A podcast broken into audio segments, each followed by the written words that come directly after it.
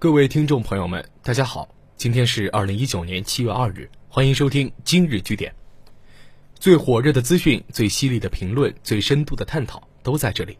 本节目由蜻蜓 FM 独家播出，喜欢的朋友可以点击右上红心收藏。二零一九年七月一日起，上海市生活垃圾管理条例正式开始实施，这意味着上海市在进行了二十多年的垃圾分类倡导和探索后，进入了强制时代。该条例规定。对未将生活垃圾分类投放的个人，可处以五十元至两百元的罚款；单位混装混运，最高可罚五万元。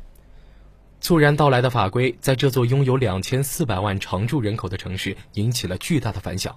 围绕垃圾分类的相关热搜多次出现在社交媒体上。在六月二十八日截稿时，最新一次热搜词条为“游客在上海扔错垃圾也要被罚”。虽然现在上海人在经历垃圾分类之痛。但是，随着法规的推行，全国都会进入垃圾分类时代。垃圾分类的法规之下，谁也逃不了。发达程度、人均素质等方面，在全国各大城市中名列前茅的上海，毫无疑问又成了全国的第一个试点。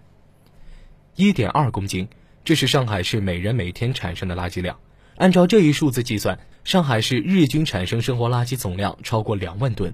如果不对垃圾进行压缩粉碎处理，每十五天，上海产生的生活垃圾就能堆出一栋四百二十一米高的金茂大厦。为了垃圾分类的实施，上海已经筹备了二十年。但是，强制垃圾分类不可能一蹴而就，仅靠一纸规定就扭转现状是不现实的。垃圾分类推行的难度主要在于公民的反弹。想要他们产生从未有过的垃圾分类意识，所需要付出的不只是金钱和时间，还需解决众多的疑问。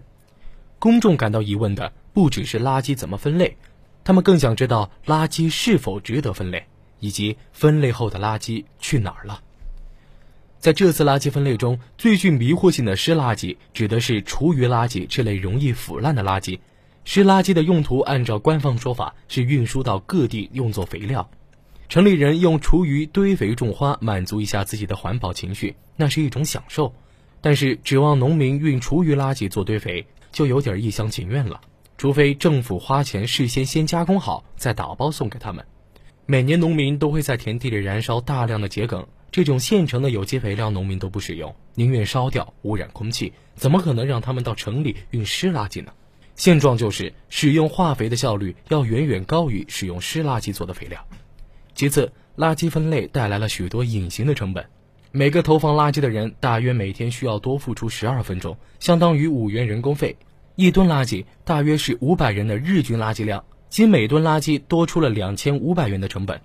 但是，垃圾分类真的毫无可取之处吗？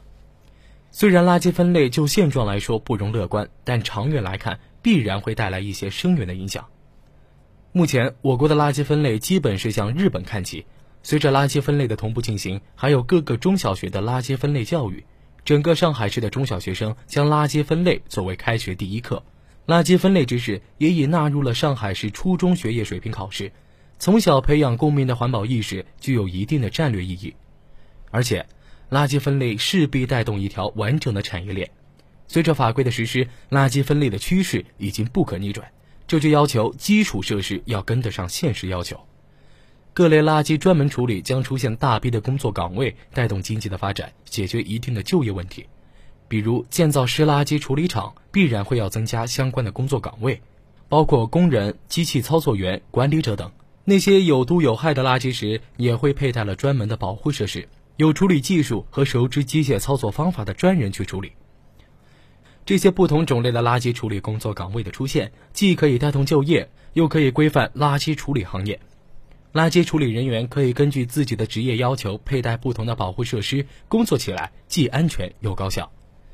有些企业早就嗅到了垃圾分类的商机，支付宝客户端上已设有回收分类服务，包括生活垃圾、大件回收、废旧家电等服务选项。居民在网上下单后，会有专人上门回收，规定在五千克以下暂不回收。而一些废弃的电子设施，如手机、电脑等，也不用直接丢弃。爱回收等许多电子产品回收平台，不但免去了处理电子垃圾的烦恼，还可以用来换钱。垃圾分类从来不只是处理垃圾的问题，人们之所以排斥垃圾分类，是因为没有看清垃圾分类带来的红利。虽然垃圾分类的起步阶段比较艰难，但是随着资源的分配和政策的调整，垃圾分类带来的利益必定会超过成本。